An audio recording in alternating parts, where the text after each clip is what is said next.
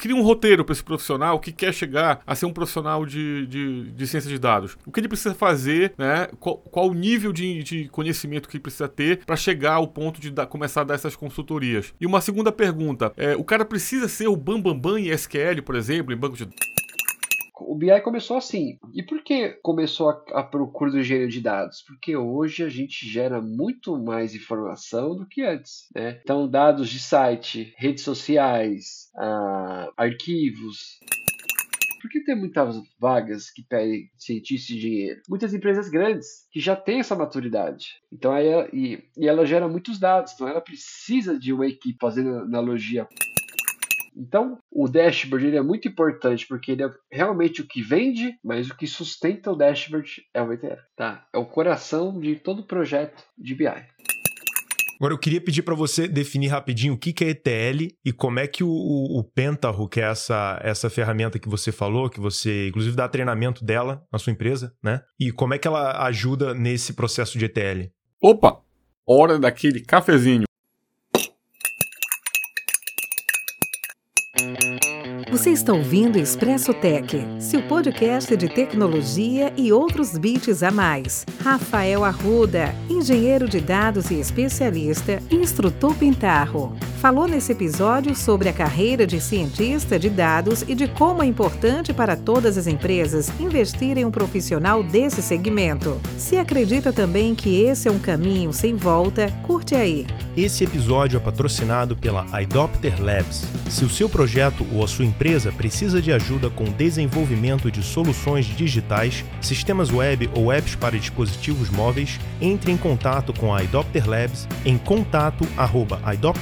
contato@idopterlabs.com.br ou visite idopterlabs.com.br para mais informações mais um episódio do Expresso Tech. Meu nome é Zeca, falando de Belém do Pará. Estou mais uma vez com meu amigo e co-host Kaique, falando diretamente da Flórida. Meu amigo Kaique, como estão as coisas? Tudo bem por aqui, Zeca? É um prazer enorme. Mais um episódio, mais um bate-papo. Para aqueles que estão ouvindo a gente e queiram entrar em contato, podem entrar em contato através do nosso e-mail diga@expressotech.com.br ou então no Instagram esp.tech. Maravilha! E hoje, nosso convidado Rafael Arruda já já vai começar a bater um papo com a gente. Vai falar de um tema que nesses X episódios aí que nós já gravamos, não tocamos nesse assunto ainda, né, Que eu acho que só falamos assim por alto mas é um assunto acho que a turma vai gostar muito, que é vamos falar sobre ciência de dados, vamos falar sobre, é, sobre BI, vamos falar sobre as ferramentas que envolvem esse mundo, sobre a cultura de dados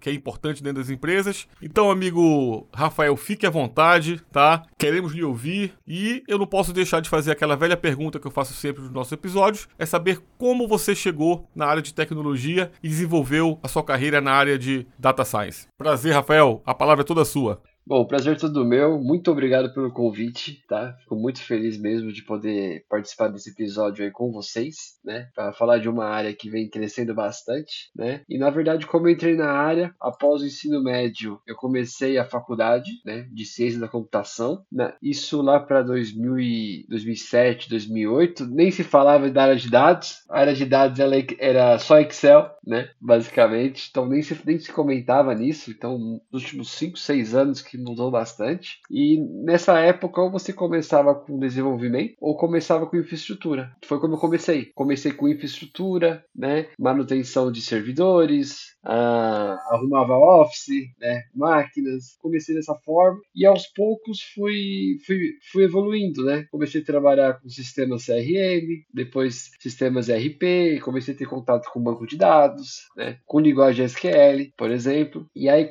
em 2016 que eu entrei na área de fato, né, na área de BI.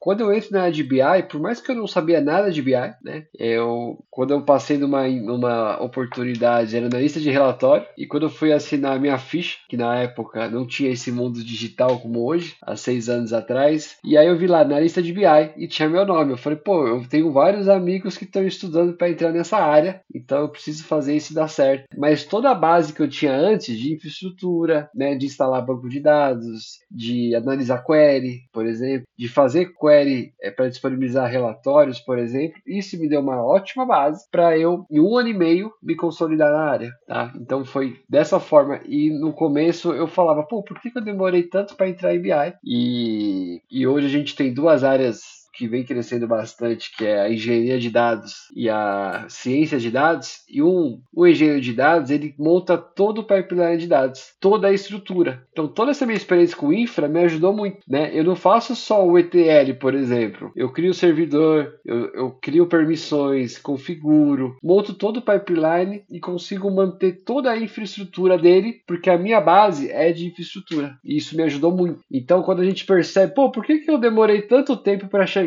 porque eu não tá, não estava preparado. E quando eu cheguei, eu estava muito bem preparado. E aí é por isso que em um ano e meio, dois anos aí, eu consegui é, evoluir bastante na área, por mais que eu não conhecia a parte de BI, mas eu tinha toda uma base antes, que me, me ajudou bastante. Legal, a gente já, já falou isso até algumas vezes aqui em, em outros episódios, né? Que, que as habilidades elas se transferem, né? A gente nunca, nunca perde nada, né? Até entre é, é, indústrias diferentes, né? Eu acredito que mesmo quem, quem sai de uma indústria de humanas e venha para exatas, exatas humanas, eu acho que sempre tem alguma coisa que você consegue trazer da sua experiência que vai aplicar para sua próxima experiência e principalmente dentro da área, né? Então, como você falou, você quando entrou na área específica de BI, né? Toda a sua bagagem de infraestrutura, né, foi, foi extremamente útil para te fazer um profissional mais completo, né?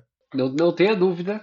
Se eu tivesse entrado na área de BI, por exemplo, na época da faculdade, eu levaria muito mais tempo para crescer da forma que eu cresci. E uma coisa que você falou muito importante, que a gente escuta tem um, já há um tempinho, que o pessoal fala de hard skill e soft skill, né? E o que me ajudou bastante também foi o soft skill, foi a, foi a, a minha comunicação, né? Às vezes tinham pessoas com mais experiência de BI que eu, mas não conseguia entender exatamente o que o cliente estava pedindo. E aí as entregas ia e voltava. E aí, quando eu entrava em ação, que eu falava, eu quero, me ajuda a te ajudar, o que, que você precisa? Ele me falava, eu entendia, né? Então isso me ajudou muito, né? Por exemplo, eu já eu cheguei a trabalhar na área comercial também, nessa época de, de infraestrutura também. Hoje, que, que eu. Uma boa parte do meu trabalho é vender treinamento e consultoria. Então, tudo, não só a parte técnica, não só a parte de TI, tudo ali é, se completa com o tempo. A questão é que às vezes a gente, é, a gente quer as coisas para ontem e as coisas têm um certo tempo de amadurecimento nosso e que tem um tempo natural. Por exemplo, quando eu comecei a trabalhar com infraestrutura até eu entrar na GBI foram oito anos.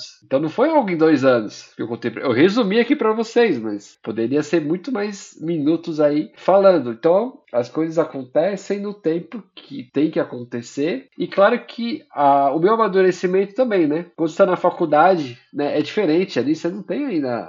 Não sabe exatamente o que você quer, você não tem uma, uma bagagem. E quando eu entrei na área de BI ali, eu já sabia que eu, que eu queria, né? Então eu foquei mais do que quando eu estava na faculdade, na parte profissional. Então tudo, tudo isso vai se encaixando, tá? Rafael, vou, vou aproveitar o gancho para te fazer uma pergunta que eu acho que muita gente tem curiosidade, tá? Qual é basicamente a diferença entre o engenheiro de dados e o cientista de dados? Tá, o engenheiro de dados ele vai criar todo o pipeline de dados e vai entregar esses dados, tá? Normalmente de forma bruta, às vezes pode ter um, um dado já tratado. E o cientista de dados vai pegar essa informação, ou seja, o, o trabalho começa com o engenheiro, tá? E o cientista é responsável por extrair o máximo de valor desses dados. Então ele vai conseguir analisar o passado, que em tese já é uma, já é uma função do profissional de BI, mas ele analisa o passado e consegue prever o futuro, né? Ele, com os dados, por exemplo, ele consegue ver uma empresa de e-commerce prever qual que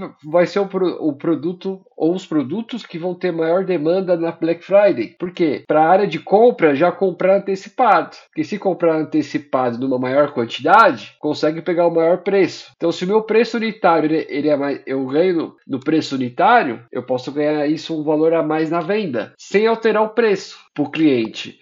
Só que eu comprei mais quantidade porque eu estou trabalhando em cima de dados. Isso é só um exemplo bem, bem simples. Mas engenheiro de dados, responsável por toda a infraestrutura, né? todo o pipeline de dados, e o cientista de dados é explorar ao máximo aquela informação através de previsão, começa a utilizar algoritmo, né? faz gráfico e e por aí vai. Você fortalece uma frase que eu, né, você fortalece com esse conceito, né, bem, bem, bem claro pra gente, uma frase que eu gosto muito que é: quem não mede não gerencia, né? Já batemos sobre esse papo nessa tecla, né, Kaique, que quem não mede de fato não gerencia. Então, o cientista de dados ele, ele entrega, né, por uma tomada de decisão mais assertiva e com mais qualidade, correto, Rafael? Correto, só que ela tem algumas etapas. Então a empresa que ela não tem um, um, um, BI, por exemplo, ela não, vai, ela não vai pensar ainda no cientista de dados. É igual você querer estudar, estudar um novo idioma pelo avançado. Porque a empresa não está e as pessoas não estão maduras o suficiente para os cientistas de dados poder fazer o trabalho e as pessoas tomarem as decisões com base nos dados que o cientista oferece. A pessoa fala, Entendi. não, eu tô, eu tô nisso aqui há 10 anos. O meu filho é esse. O feeling, ele é muito importante. Por quê? Para o cientista de dados montar o algoritmo dele. Porque ele junta o conhecimento técnico de estatística, de algoritmo, com a regra de negócio. Né? Então, esse feeling é importante. Mas tomar as decisões com base no feeling não é a melhor forma hoje. Só que se você não tem uma estrutura de BI onde as pessoas já começam a tomar decisões com base nos dados, né? Nos dados do passado, por exemplo, né? já começa a mudar um pouco a cultura, não adianta ter um cientista. Então, só para finalizar, são etapas que precisam ser respeitadas. Então, primeira coisa é ter lá uma área de BI, né? Vai ter lá os dashboards, mas principalmente a informação centralizada, né? E Big Data, né? Normalmente a gente pensa em, em engenheiro de dados, né? Cientistas, só que não é, não é toda empresa que precisa disso, porque não é toda empresa que está nesse nível de maturidade para precisar de um engenheiro de dados, para precisar de um cientista. Ela precisa ir do início. E o início é sempre a área de BI. E quantas empresas que a gente não passou e não tinha nada disso? E às vezes a empresa ela quer contratar um cientista por estar na moda e não por e ela nem faz nem imagina o impacto que um cientista pode fazer na empresa, só que ele precisa de toda uma estrutura, né? Quando você vai criar um prédio, você começa da base, você não começa de cima para baixo, tá? Então é necessário ter, respeitar essas etapas e porque é, não tem muito como, não tem um outro caminho.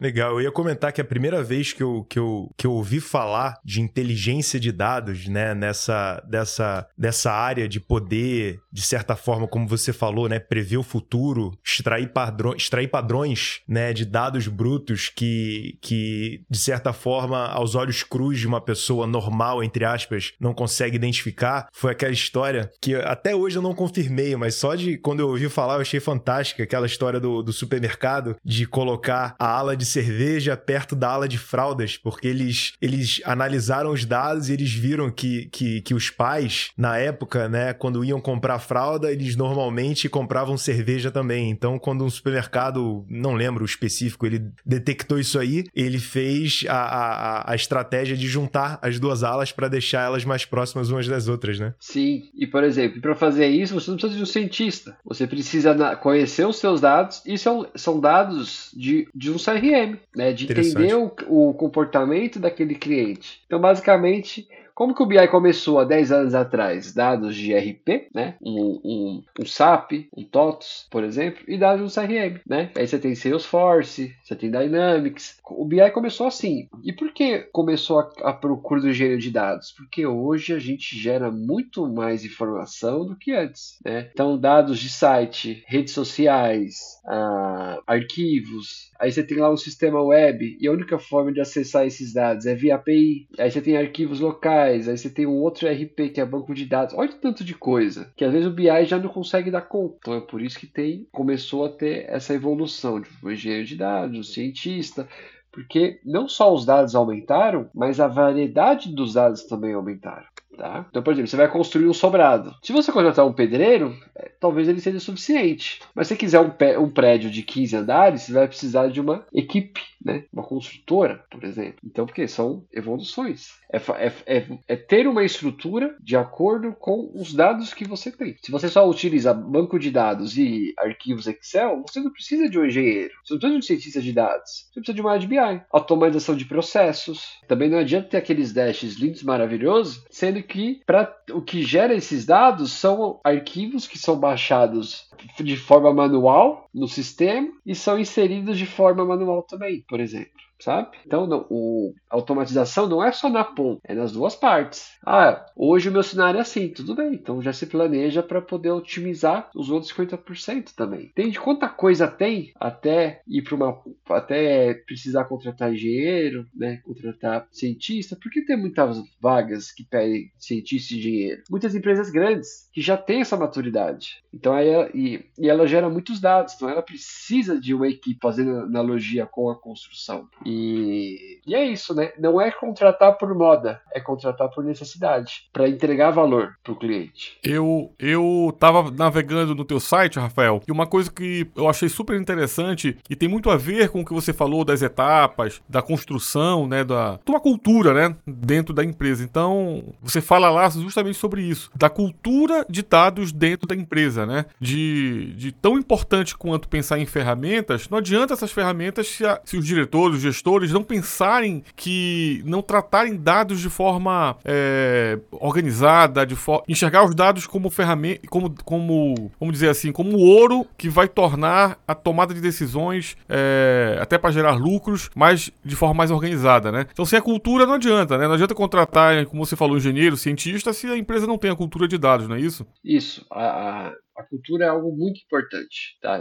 Você pode ir lá e entrega uma baita estrutura de dados, só que eles continuam utilizando Excel. Não adianta. Ou seja, a, antes de a gente vender tecnologia, a gente vende a cultura. Se a empresa comprar a cultura que eu estou vendendo, ela vai me contratar para montar a estrutura que ela precisa. Agora, se eu começo com a estrutura, para ela é só mais uma tecnologia. As tecnologias passam, as culturas elas seguem, elas podem até evoluir com o tempo. Por que, que o usuário, a maioria dos usuários, eles ficam sempre na planilha de Excel deles. É a cultura que eles aprenderam. E a cultura já está aí pelo menos 10, 20 anos. Então, se ele absorve essa nova cultura, vai ficar aí mais 10, 20 anos tranquilo também. Então, é uma coisa que pou, poucas pessoas, poucas empresas né, dão valor, mas é importantíssimo. Importantíssimo. Eu vejo essa área uma área primordial, qualquer, em qualquer segmento, varejo, indústria, tudo. Eu acho que dados, como você falou, né? Principalmente numa geração e numa era que se produz muitos dados, né? Desde uma máquina fotográfica que antigamente era analógica, você precisava comprar filme para tirar foto, quando se tornou digital, quantos milhões de fotos são tiradas por dia hoje nos smartphones e etc e tal, né? Então, acho que dados é algo que tem muito a ver com o crescimento, né, da empresa. Se você administra muito bem, se você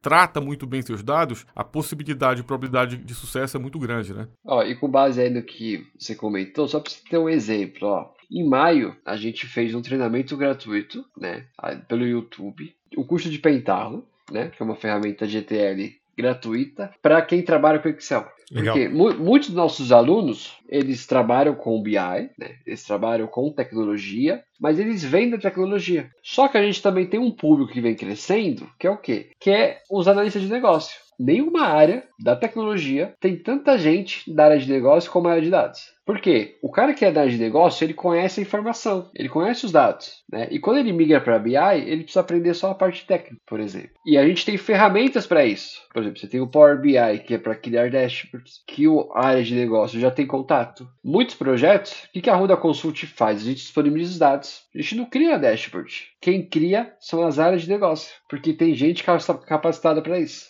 Agora eu queria pedir para você definir rapidinho o que, que é ETL e como é que o, o, o Pentaho, que é essa, essa ferramenta que você falou, que você inclusive dá treinamento dela na sua empresa, né? Isso. E como é que ela ajuda nesse processo de ETL? Tá. Qual que é o. Num projeto, num processo de BI, todo mundo ele pensa que é só o dashboard. Ah, tô com o meu dashboard aqui, esse aqui é o meu BI. Só que o coração do projeto de BI é o ETL. O que, que significa? Extração, transformação e carga. Então, o que, que é o ETL? Ele vai estar extrair os dados do sistema, ele vai transformar, né, para ter uma modelagem ali de BI e vai gravar isso em banco de dados. E aí o usuário, ele pode pegar qualquer ferramenta de visualização e conectar nesse Data Warehouse. Ou seja, o Data Warehouse nada mais é que é uma estrutura de BI.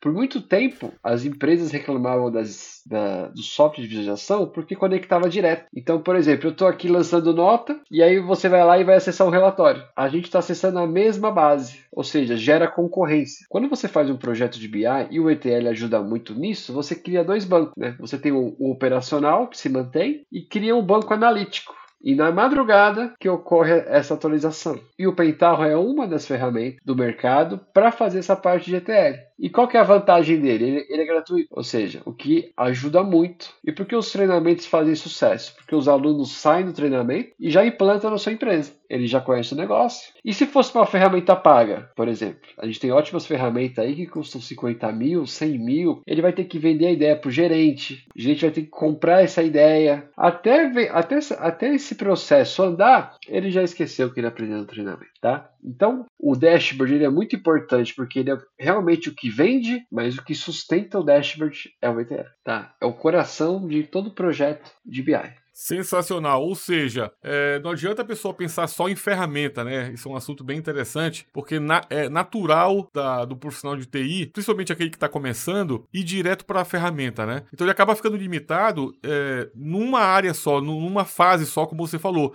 que é a fase de, dashboard, de apresentação, etc. Mas se ele não tiver isso que você acabou de falar, que é o ETL, uma estrutura, né, um alicerce organizado, talvez ele gere concorrência desnecessária dentro do, do, do banco, começa a ficar lento, Aí vem a importância realmente do engenheiro de dados para entregar isso da forma mais é, organizada, né, na mão do cientista de dados, não é isso, Rafael? É isso, mas um profissional de BI, ele já resolve esse problema. Porque há uns 4, 5 anos atrás, a gente tinha dois cargos, né? A gente tinha analista de ETL e tinha analista de relatório. Aí, com o tempo, o mercado foi ficando mais exigente. Pô, por que, que eu tenho que ter dois profissionais para fazer o processo? Posso ter um. E aí, quem soubesse fazer os dois, o, o processo como um todo, né? Criar o ETL e criar os dashboards tornava um profissional completo. E o profissional completo tem melhor, tem acesso a melhores oportunidades, consequentemente melhores salários. Então, o analista de BI, ele não fica só fazendo dash hoje. O cara que se fala que é analista de BI tem que fazer todo o processo. Quem faz só o Dash é a área de negócio, que recebe os dados já pronto e criam lá os seus relatórios, suas visualizações, no começo, esse analista de BI era dividido em dois, quem fazia o ETL e quem fazia os Dash. Mas a tecnologia, ela é uma excelente área, mas a gente sabe aqui que ela é exigente que vai passando o tempo e a régua ela vai aumentando. Quem acompanha a régua vai ter excelentes salários. Quem ficar para trás vai ter dificuldade para se realocar. Muito bom. É, Rafael, é o seguinte, fala para gente, dá um exemplo, a partir de um estudo de caso seu, particular, da sua empresa, é, que você pegou uma empresa, por exemplo, que estava zerada nessa cultura, que começou essa cultura e implementou a questão do, de análise de dados, e onde ela conseguiu chegar e quais foram os valores agregados a essa, essa empresa. Tem como dar esse exemplo pra gente? Tá, a gente tinha um, tinha um projeto na área da logística, tá? E ali, a princípio, era, era relatórios, quando começou o projeto. E a gente começou a ver muito trabalho manual. O que que gera o trabalho manual? Erro humano, né? Ah, uma TV custa mil, um zero a mais é 10 mil, um zero a menos é 100. Será que isso impacta numa empresa? Com certeza com certeza impacta. E aí, o que, que a gente descobriu? A gente descobriu fraude. E aí, só que a gente ia descobrir a fraude com esse processo manual? Não, porque não tem controle nenhum. Então, a gente começou pela base. O que é a base? Vamos automatizar os processos. Então os analistas eles baixavam lá um monte de relatório e começava aqueles PROC V lá, que eu brinco que só eles entendem. E aí a gente começou a otimizar todo esse processo. Então eu sentava do lado do analista e falou: ó, quero faz exatamente o processo que você faz, que eu vou anotar tudo que você faz e eu vou otimizar. Então, o analista levava duas horas por dia para fazer isso. Com a automatização, e a gente utilizou o Peitarro para isso, levou cinco minutos o processo automatizar. Ou seja, chegavam, começavam o analista a trabalhar às 8 da manhã, para as 10 da manhã ter os dados prontos e toda uma operação poder trabalhar. Após o processo, o analista chegava às 8 da manhã e os dados já estavam prontos. Quanto será que custa duas horas de um profissional para uma empresa no ano inteiro? Estou falando de custo. A questão não é economia de horas de profissional. É ele pegar essas duas horas, em vez de ele fazer um trabalho repetitivo que ele vai fazer todos os dias, ele utilizar essas duas horas para analisar os dados. Então, primeira coisa, a gente, a gente diminuiu essa carga dos analistas, porque eles pareciam mais um robô. E o ser humano, a vantagem do ser humano para o robô é que o ser humano ele consegue pensar, ele consegue improvisar. O robô só, vai, só vai fazer o que ele foi programado para fazer. E com base nessas análises, a gente foi evoluindo, a gente foi pegando indicador, fomos pegando alguns casos e chegamos em alguns casos de fraude mesmo, né? De alterar preço, por exemplo, de fazer uma entrega de uma televisão e entregar uma outra televisão para o mesmo endereço, né? Então a empresa entregava, por exemplo, duas televisões e cobrava uma. E isso, a gente começou, igual eu falei da construção, começamos da base. Eu falo, é, a gente quer um gráfico, a gente quer um dash. Não, meu amigo, você, não vai, você só vai ter dash daqui a pouco. Você precisa pelo menos fazer o básico, né? E a gente foi começando, etapa por etapa, e, e as coisas lá estão. Até hoje lá tem os processos rodando que a gente fez isso já tem um tempo já. Mas por que eu gosto muito desse exemplo? Porque eu poderia falar em engenheiro de dados, eu poderia falar em cientista, porque tinha volume de dados para isso. Mas a gente começou pela base. Então, se essa empresa quiser ir para a nuvem, como a gente tem projetos hoje, clientes nossos estão indo para a Amazon, que estão indo para a Google, que poderiam. Só que esses clientes que a gente está migrando os dados deles, estão numa maturidade maior do que essa empresa estava. E aí não é tamanho de empresa, é a cultura da empresa, das pessoas, né? Porque a empresa é feita por pessoas. Então, tem muita empresa menor que tem uma maturidade de dados muito maior do que empresas gigantes. Tá? Quanto mais gente, mais trabalho, né? Mais, mais cultura para você mudar. E aí você pega uma startup, o processo é muito mais rápido, porque tem menos pessoas, pessoas já têm uma cultura diferente, né? E, e esse é só um exemplo né, de como o impacto que os dados podem gerar aí. Acho que esse projeto aí, brincando aí, a gente achou aí uns 300 mil, 400 mil ali que a empresa estava perdendo. Será que a gente, será que a gente ganhou moral com eles? Com certeza, isso que eu ia te falar, né? Quando os resultados vêm, né? Quando, quando ele percebe que aqui um trabalho de dados trouxe resultado de economia, né? E de, e de um olhar mais criterioso a partir dali, já é, um, já é um, um resultado fantástico de moral, né? Que você ganha fazendo tudo isso, né? Agora é o seguinte, com certeza essa empresa daqui a implementou seus dashboardzinhos no final, né? Porque o dashboard tem todo um, tem todo um visual, né? Que isso tem, encanta. E, né? e ele, ele é muito importante, mas ele não é o começo. Entendi, é isso aí. Todo, todo um processo de BI, independente do, do tamanho do segmento, a última parte do projeto é o dashboard. É isso que, a, que os clientes que eles vão ver. Mas até mas se eu começo por ele, eu tô ferrado. Porque, por exemplo, eu monto um dash bonito para você. Aí você vai validar a informação, a informação tá errada. Pode ser o dash mais bonito. Você vai falar, não, isso aqui não serve, isso aqui tá errado. Então a questão dele ser o último não é à toa. É porque tem toda uma etapa, tem toda uma etapa de validação. Por exemplo, como que a gente gosta de trabalhar? Né? A gente tem algumas etapas, tá?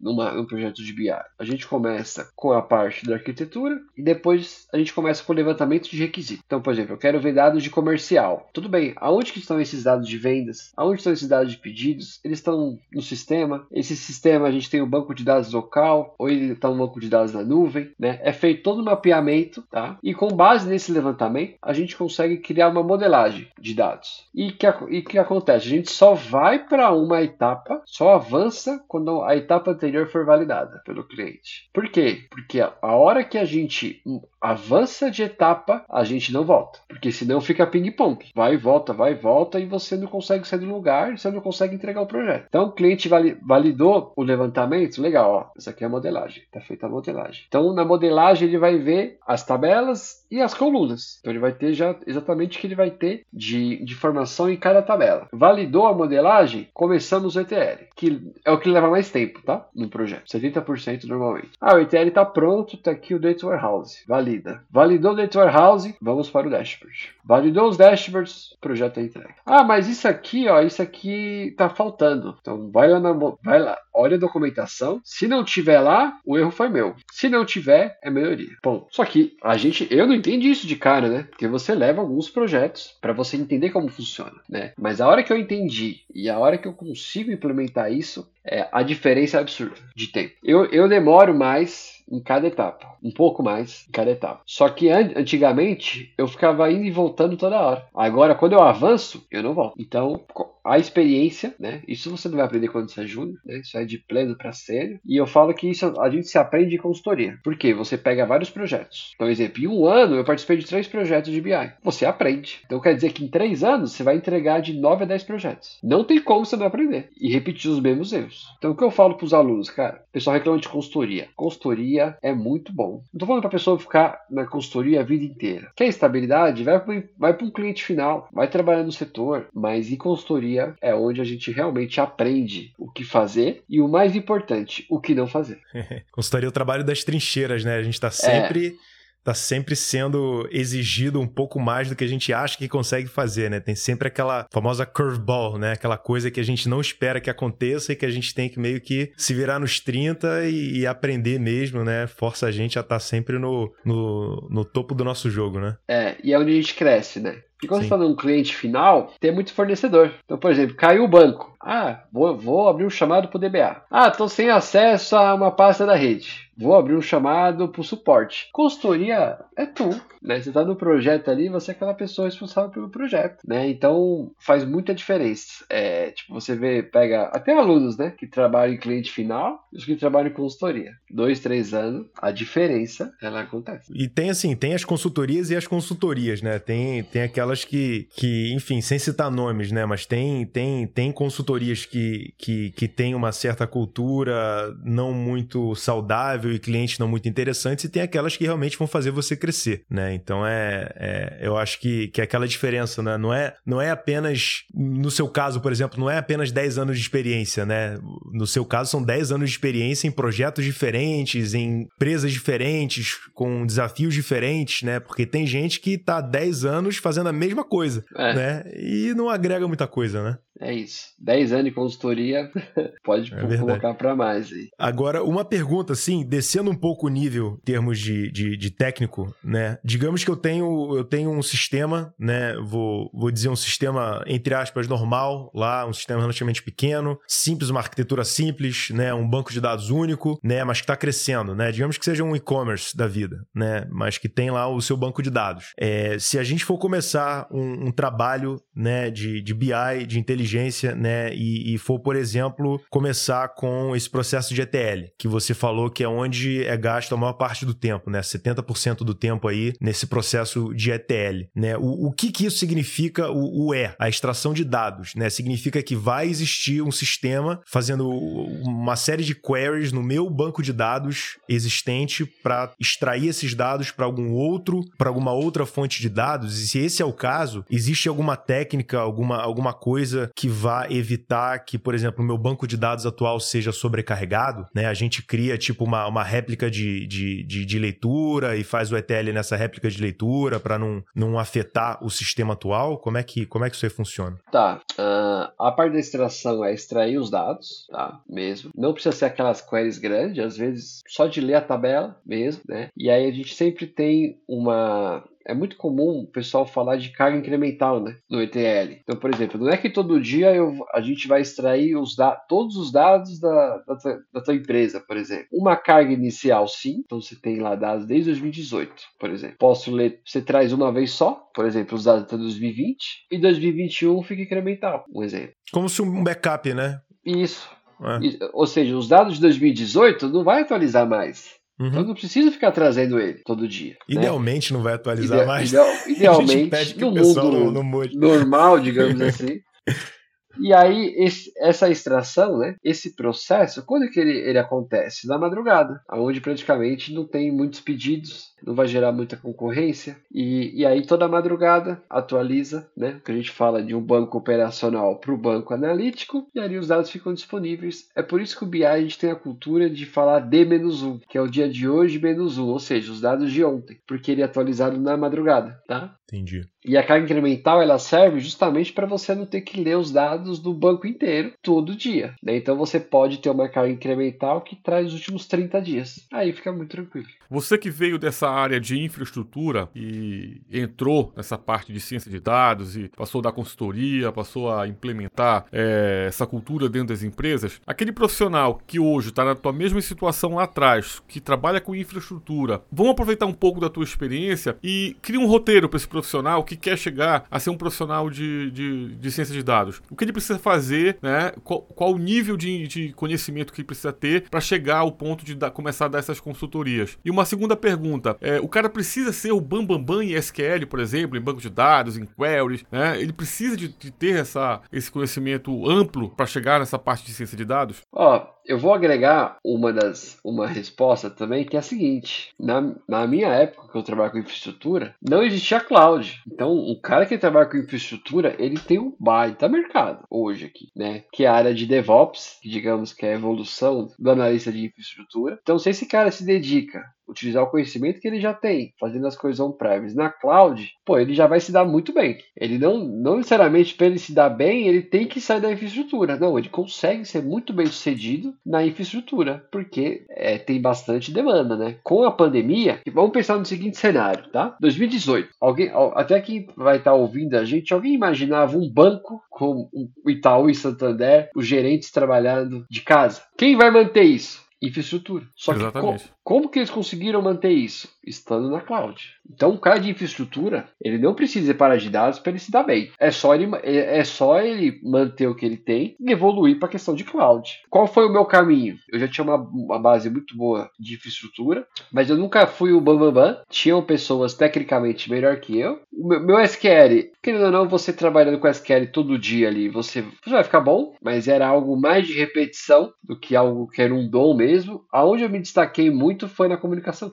porque tinham analistas que faziam as coisas mais rápido do que eu, mas faziam o que o cliente não pediu. Eu fazia exatamente o que ele pediu, por exemplo. E aí, na área de BI, como não é, por exemplo, programação é uma área muito mais técnica, então na área de BI tem muita questão da comunicação com, com o cliente, com o usuário. Tem algumas ferramentas, ou seja, não é, a gente implanta é, Data Warehouse, Data Lake, por exemplo, né? Às vezes sem utilizar linha de código, porque a gente tem ferramentas para isso, que nos dá mais velocidade da implementação e muito mais velocidade na manutenção. Diferente de uma área de desenvolvimento, você vai criar ali um aplicativo, você vai criar um software que usa muita programação, e aí um cara que sai de infraestrutura e vai para desenvolvimento, ele tem que ter uma lógica de programação muito boa para ele poder migrar razoavelmente bem, por exemplo. Então, o cara de infraestrutura, se ele quiser ir para dados, pô, ele já vai ter uma base muito boa para isso. Principalmente para ele se tornar um engenheiro de dados, aonde a infraestrutura é um dos pilares por exemplo. Mas ele não precisa migrar de área para ele ser um profissional bem sucedido. Consegue fazer isso dentro da parte de infraestrutura, mas com cloud. E quando a gente fala de cloud, é uma dos três grandes players do mercado, né? A gente tem o Azure da Microsoft, Google Cloud da própria Google e o AWS da Amazon, né? Então, se ele conhecer, se ele conhecer aí um desses três, com o conhecimento que ele tem, ele já vai conseguir se dar bem. Perfeito. Ou seja, aquele profissional tem total condições realmente de trabalhar com dados, é, mesmo com aquele SQL básico dele do dia a dia, né? Porque tu, tu, tu afirmas pra gente, por exemplo, que, o que a comunicação, a análise, a, o comprometimento com os dados talvez seja até mais importante que a própria ferramenta. Porque a ferramenta você aprende. Como eu vou ensinar para uma pessoa tímida a se comunicar mal bem de um mês para o outro? Não tem como. Agora, se a pessoa já tem, documenta, já tem a, a, essa, esse lado da comunicação bem e tiver dedicação, tiver disciplina, ele vai chegar na parte técnica. Né? Eu acho até mais fácil. Né, do que o contrário. E foi o que me ajudou. E aí, quando eu entro, entro na de BI e, e, comecei a ver a coisa dando certo, foi onde eu foquei de vez. E, e fiquei bom assim, né? E aí eu, eu pegava muito projeto freelancer. Muito projeto freelancer. Então, praticamente, eu fazia um projeto de manhã e uma noite duas horas à noite, por exemplo, né? Pensando assim, pô, quero trocar de carro. falei, ah, quanto custa uma, a parcela? Ah, 1.500. Falei, então vou começar a pegar uns freela, porque o freela vai pagar a parcela do carro, um exemplo, sabe? Então, por exemplo, tem várias formas hoje de você de você poder chegar onde a pessoa quer. Não tem uma, não existe só uma forma. Hoje existe várias, né? Existe várias hoje. E quando foi que você, Rafael, teve a ideia e conta pra gente mais ou menos como foi o processo de você criar esses treinamentos que você oferece tanto tanto real time, é, virtual, quanto é, presencial também, né? É, presencial hoje não, porque hoje eu estou em Portugal. Então, se for uma empresa daqui, da Espanha, por exemplo, dá para fazer. Mas a maioria dos treinamentos do Brasil são online e ao vivo, né? Via Zoom. E a gente tem os treinamentos uh, que são as aulas gravadas, né? Que a gente chama de EAD. O que acontece? Na consultoria, a gente fazia um projeto e quando iria fazer a entrega desse projeto, a gente tinha que treinar a equipe do cliente para eles poderem dar sequência e, eu, e, a, e a consultoria me enviar para o outro cliente. Né? E aí eu comecei a dar esses treinamentos em entrega de projeto. E, e aí teve até uma vez, eu não, não lembro qual ano, acho que foi 2018. Né? Foi 2018, em algum grupo de WhatsApp, né? Perguntaram, alguém perguntou assim: ah, alguém conhece algum especialista de pentarro? E eu tava trabalhando seis meses com a ferramenta. Aí eu fui mandei uma mensagem no privado. Eu falei: ó, não estou longe de ser qualquer especialista, mas eu trabalho seis meses com a ferramenta e eu trabalho todo dia. Então, se for algo básico, eu consigo fazer. Aí a pessoa falou: ah, tá bom, vou ver. Aí me avisou na terça. Eu falei: ó, tudo ok então, então vai ser você. Eu falei: tá bom, que dia que vai ser? Próximo sábado, não tinha nada. Nada. Sabe o que é nada? Eu falei, meu Deus do céu. Eu, eu praticamente, da terça até a sexta, né, um dia de treinamento, eu fui dormir duas, três da manhã.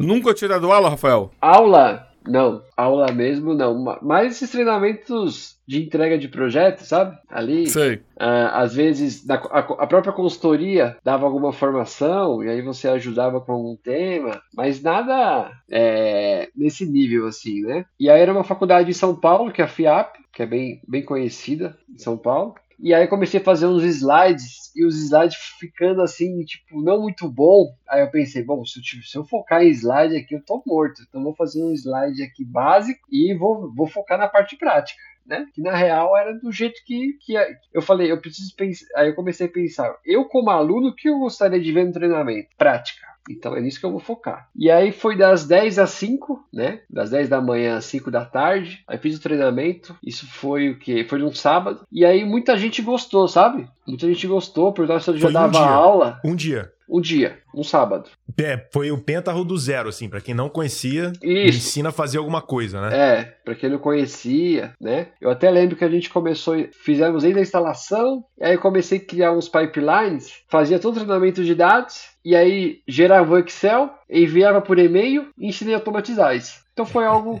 foi algo assim. Então o pessoal já viu algo diferente do dia a dia, né? Deles ali. Aí depois postei no LinkedIn, comecei a ser marcado por, por quem participou. E aí uma outra empresa começou a entrar em contato para fazer uma turma em company comigo. E eu já era PJ, eu era profissional PJ no Brasil. Então já tinha um CNPJ aberto, né? Já tinha, era só emitir a nota, pronto. E aí comecei, fiz o que? Uns umas cinco turmas. Umas cinco turmas. Uh, e aí eu falei, pô, gostei disso, né? Pô, acho que acho que, que fui bem tudo. E, e o mais engraçado, um mês depois, me, é, me chamaram para um processo seletivo para trabalhar em Portugal, no Ministério da Saúde. Aí eu falei, pô, comecei a dar curso agora, né? Agora que. que, que agora, agora, acho que me, me, me encontrei tudo. Aí comecei a refletir e tal. Falei, bom, mas eu acho que uma oportunidade dessa vai demorar para aparecer depois, né? Eu falei, bom, contrato é de um ano, eu vou, qualquer coisa vou, fico um ano e volto. Já tô três anos, mas o mais interessante é o seguinte: já estava aqui em Portugal, o mercado de pentarro no Brasil é muito maior que aqui em Portugal, por ser open source, né? E a gente tem uma moeda que ela é um pouco instável, então onde o open source ele acaba sendo até mais abraçado, por exemplo. Isso falando da América Latina no geral. E aí alguns colegas começaram a me indicar, né? Porque uma outra empresa continuou buscando. Aí eu falava, ó, oh, tô em Portugal, tudo. Aí a pessoa, ah, não, preciso de alguém aqui, preciso de alguém presencial, preciso de alguém de presencial. Aí, come... aí tomei uns 4, 5 não seguidos, assim, né? Aí comecei a pensar, falei, ah, quer saber? Vou abrir uma turma online ao vivo, quem quiser participar, participa, e pronto. Que aí já foi um treinamento pago. Aí teve 10 alunos numa turma, depois uma outra turma mais 10 alunos, e aí comecei a tomar um outro não depois. Eu falei, ah, vou gravar o EAD. Quem quiser comprar, compra e vai estar disponível. Não tem essa de eu ficar ouvindo que de sábado tem faculdade, tem aula, não pode. Aí a pessoa estuda o horário que ela quer, faz seu próprio horário. E aí conhecia já a Hotmart de nome. Falei, ah, vou gravar as aulas, vou hospedar na Hotmart, né? E aí o curso ficou pronto em janeiro de 2020. Dois meses depois vem a pandemia. E aí nasceu a Ruda Consult.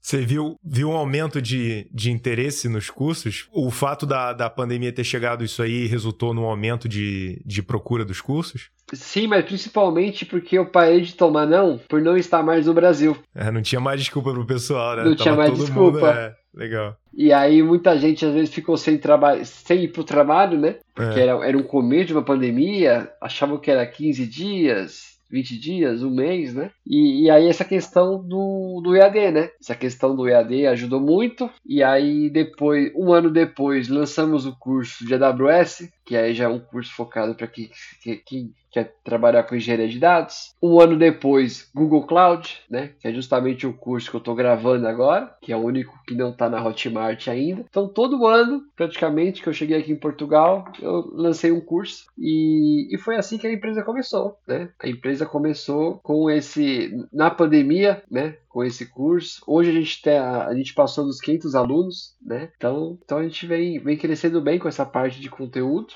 Principalmente porque os feedbacks, né? Os feedbacks dos alunos é o que, é o que nos motiva, né? De aluno fazer um curso de Amazon, por exemplo, dá um mês ele conseguiu um trabalho novo. Porque, o, porque o, que ele, o que ele aprendeu no curso ajudou ele a passar no teste técnico, por exemplo. Sensacional. Sabe? Então, esse é, esse é o meu combustível. São os alunos. Rafael, eu vou te falar uma coisa. É, Kaique, o Rafael faz parte da, daquela nossa estatística, né? É, 90% ou mais dos nossos convidados que bateram um papo com a gente, to, esses 90% são professores. Caramba. Eu acho que eu sou uma pessoa que adoro dar aula, que minha carreira começou dando aula. Quando eu escuto um colega falar sobre, com paixão, né, que, que é o combustível, que, que gosta de dar aula, a gente fica muito feliz porque é, tem tudo a ver com a cultura do compartilhamento, né? Dar aula é uma coisa que que, é, que a gente sempre conversa aqui, eu e o Kaique, porque fortalece né, essa questão do compartilhamento. E você faz parte dessa estatística, mais um convidado batendo papo com a gente que tem esse, esse viés de professor, né? E a gente fica muito motivado com isso, né? Eu normalmente apresento, peço pro, pro nosso convidado se apresentar, dizer de onde está, e dessa vez eu esqueci, mas você já, já falou que está em Portugal. E eu ia até te fazer uma pergunta que você já respondeu, né? Porque eu achava que você chegou a Portugal porque o mercado de ciência de dados não estava legal no Brasil, né? Então acabou indo para Portugal por causa disso. Mas não foi isso não, né? No Brasil, você acabou de falar que no Brasil o Pentaho é uma ferramenta extremamente usada, né, e implementada nas empresas. E Portugal foi só uma coincidência de você estar tá aí e hoje com o poder da internet podendo dar consultoria e treinamento nessa área, né? Mas fala assim, então o mercado do Brasil é bom nessa área de, de ciência de dados? Cara, o mercado do Brasil é excelente, é excelente. Por exemplo, quando eu mudei, quando eu vim para cá, para Portugal, mesmo com o euro, né? Tudo bem que o euro não tinha a diferença que, que tem hoje, que chegou a ter ano passado, mas praticamente eu vim para ganhar a mesma coisa que eu ganhava no Brasil, fazendo a conversão. Ou seja, não, não ganhava mal ganhava bem no Brasil, né? Mas por que, que eu vim para cá? Pô, vim pela experiência, né? Eu via muitos amigos que moravam fora fazendo intercâmbio de, de idioma, de inglês, por exemplo, e, e eles trabalhavam ali o que aparecia para ajudar eles a se manter enquanto eles pagavam o curso. E aí na minha cabeça eu falei, pô, isso é uma baita oportunidade, eu ir para um outro país e vou continuar dar sequência na minha carreira. Tanto que quando eu chego a Portugal, eu não sabia nada de nuvem, nada. Três anos depois eu tenho dois cursos de, de cloud, que eu sou instrutor. Ou seja, toda a minha base de Amazon eu aprendi na BMW, aqui de Portugal. Um ano de, de BMW. Trabalhava aqui, mas era o projeto era para a BMW Matriz, né? Que é da Alemanha. E a minha experiência com Google foi numa empresa de e-commerce aqui, que eles utilizavam a Google porque eles estavam com. tinham tabelas de 8 bi de dados, 10 bi de dados. Então nunca tinha trabalhado com um volume de dados tão imenso. E, e eu vi a forma que, que eles utilizavam o Google Cloud, assim, sabe? Utilizando realmente o melhor de cada serviço, tudo. Eram coisas que eu não, não, não conhecia no Brasil. Então, vir para cá foi profissionalmente foi muito bom e também a questão cultural. Eu comecei a, a fazer algumas viagens quando a pandemia deu uma acalmada. Tinha até um outro dinheiro de curso que eu utilizava, eu ia lá comprar uma viagem mesmo para que às vezes quando a gente faz treinamento ao vivo, por exemplo, dois sábados. Então eu começo uma da tarde no meu fuso e nove horas no Brasil e eu terminava até as 22 horas. Então era o dia inteiro de treinamento, dois sábados. No terceiro sábado, eu estava em alguma cidade. Muito bacana. Tava numa Itália, tava numa Espanha, tava na Suíça, por exemplo, que aquilo para mim era uma recompensa. Dos dois sábados que eu fiquei o dia inteiro dentro de casa, é, dando, capacitando as pessoas, né? E aí no terceiro. Aí uma época os alunos até perguntavam: semana que vem você tá por onde? Já. Porque já sabia já. E aí. E... Muito louco. Então, e aqui eu comecei a ter muito contato com o inglês, né? Você vai para uma Itália, vai para uma França, qualquer outro país que você vai, cada país tem seu idioma, e aí você começa a ter mais contato contato com o inglês, né? Então cheguei em Portugal com inglês muito ruim e aqui eu vi que era realmente bem importante, então comecei a fazer aula atrás de aula.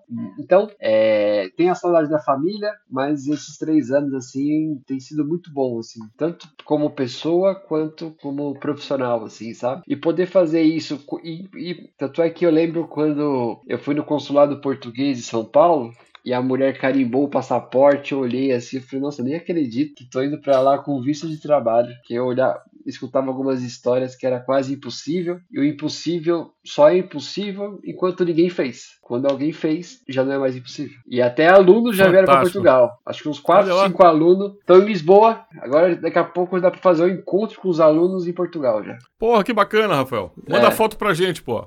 Mano, mano. Já fizemos Legal. no Brasil, em São Paulo. Já fizemos em Floripa. Daqui a pouco dá pra fazer aqui já. Pô, show de bola. Comer uns, uns pastéis de Belém. Opa, vamos fazer um Amazon, né? Amazon Data Science. É.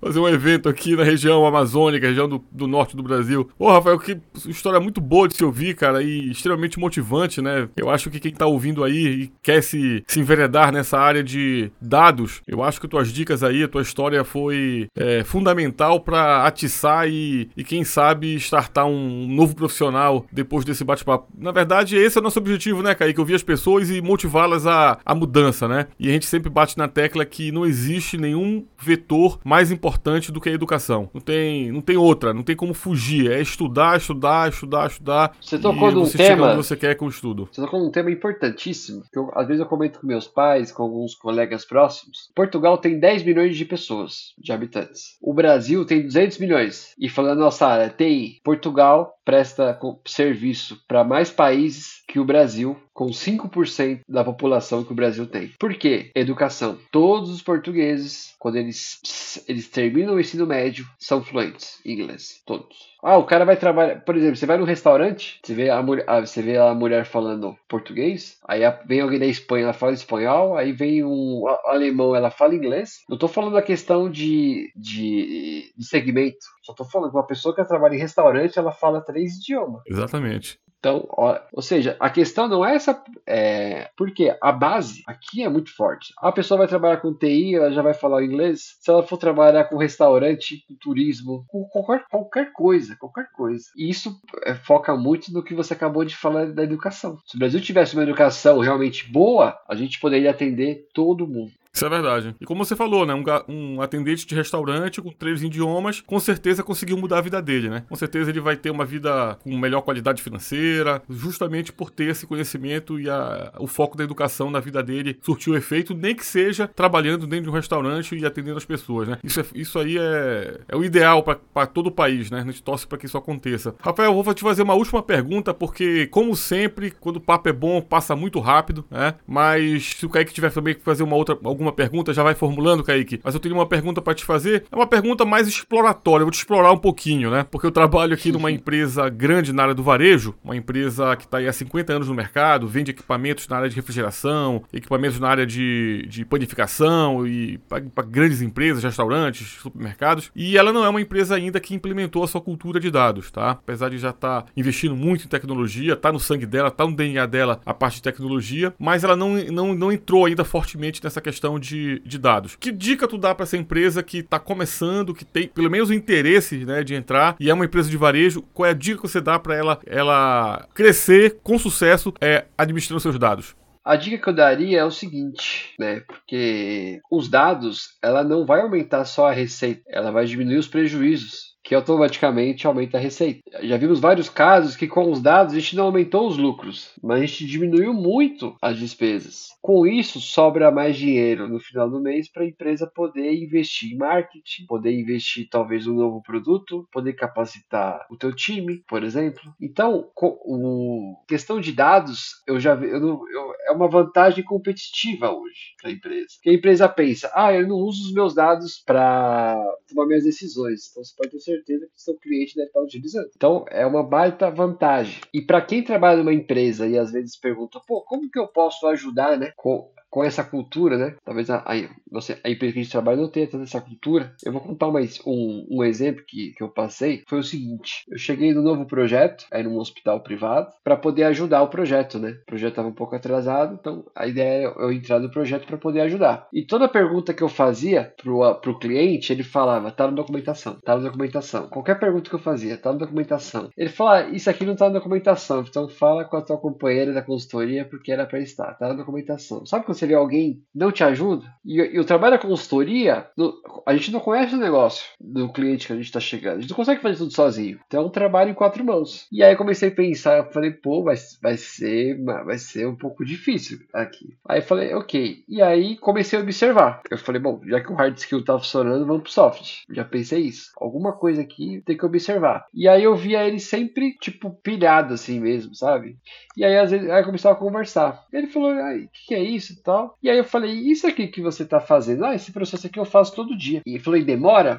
Ah, é uma hora e meia. Não, é uma hora por loja. Era assim, loja por filial. Não lembro agora. Então, cinco horas ali. Ele falou, ó, dá para otimizar isso. Ele falou, sério? Ele falou, ó, senta aqui que eu vou te ajudar. Aí ele começou a me explicar, eu fui fazendo, praticamente fiz, a, fiz o negócio para ele. Ele falou, tá aqui, ó, testa. Aí ele testou assim, cara, funcionou, pô, muito obrigado e tal. Aí eu comecei a lembrar, eu falei, bom, acho que agora eu já posso perguntar de novo. Aí eu cheguei na dúvida e falei, ó, o que, que é isso aqui? Eu falei, ó, cara, eu não sei, mas eu vou atrás para saber com quem que, quem que pode te ajudar. É a mesma pessoa.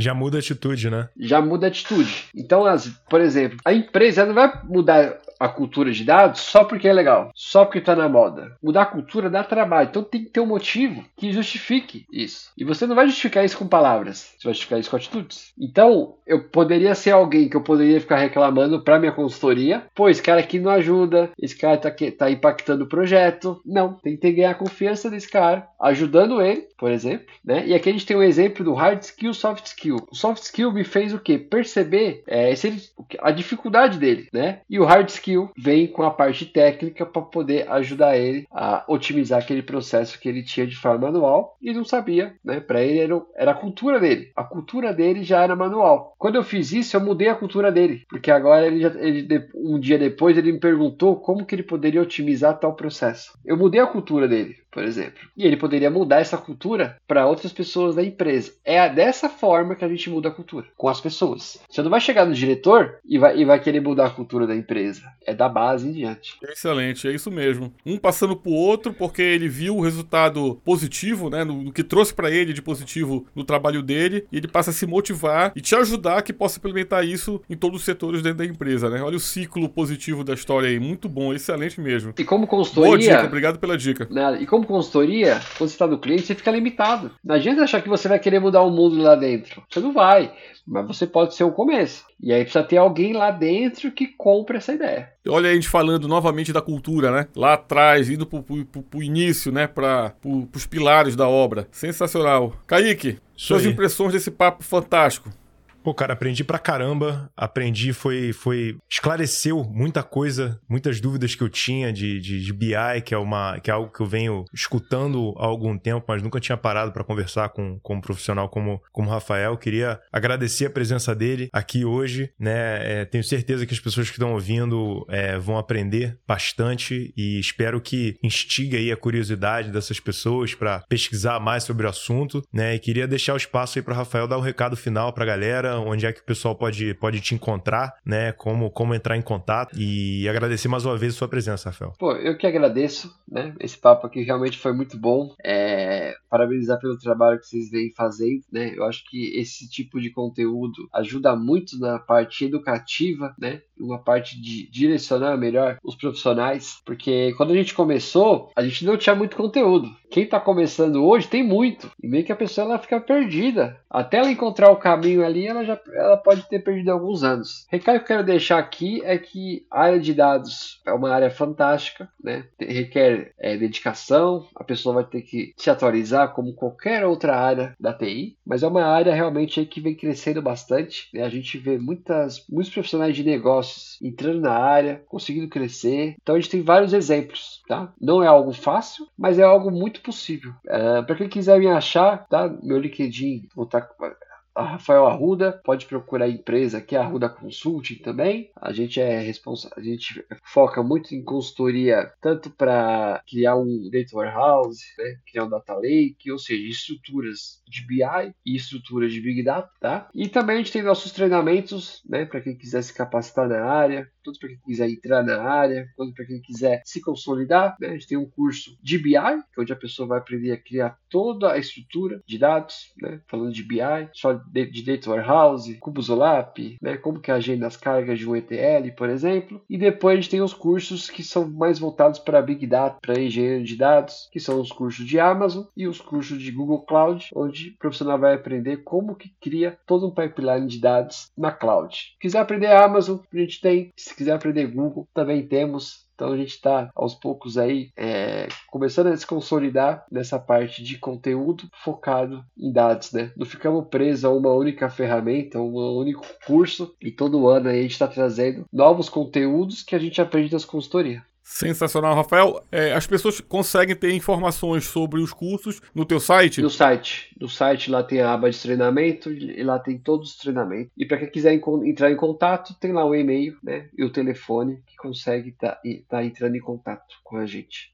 E qual é o site? É arrudaconsulting.com.br. Fantástico. Rafael, cara, muito obrigado, muito obrigado de coração por esse bate-papo. É, como o Kaique falou, foi uma aula, né? Eu, é uma área realmente que eu sou de infraestrutura e, e gostei muito dessa área, né? Eu, eu, tenho ouvido muito falar sobre isso e completou com forma, de forma muito qualitativa esse bate-papo aí. E não só para mim, como para o Kaique, eu tenho certeza para os nossos ouvintes aí que, que quiserem construir uma carreira em dados, já tem um caminho, né? Muito consolidado, baseado nas informações que você passou pra gente, tá? Já quero já agendar é, simbolicamente um próximo episódio, tá? A gente vai destrinchar, né, Kaique, estudo de caso, eu acho que é bem interessante. Então tu te prepara para trazer alguns estudos de caso pra gente, né? E mostra início, meio e fim, né, os resultados. Eu acho que é muito motivante ver uma empresa que começa A e termina B, C, D, E lá, lá na frente, tudo baseado nessa cultura de dados. Rafael, mais uma vez, obrigado. Até o próximo episódio, turma. Kaique, aquele abraço. Rafael,